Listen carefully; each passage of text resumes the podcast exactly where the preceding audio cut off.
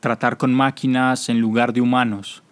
Otro error común de los principiantes del marketing digital es que no detectan las tendencias más populares. Verás, algunas personas están tristemente equivocadas porque suponen que el marketing digital se basa en tratar con máquinas, algoritmos, inteligencia artificial, motores de búsqueda, etc.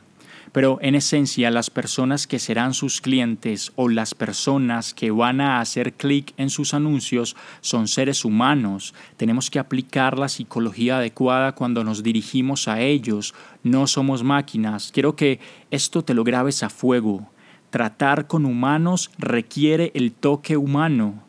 ¿Estás escribiendo artículos para que personas como tú los lean o simplemente estás escribiendo artículos para complacer a los motores de búsqueda y los algoritmos?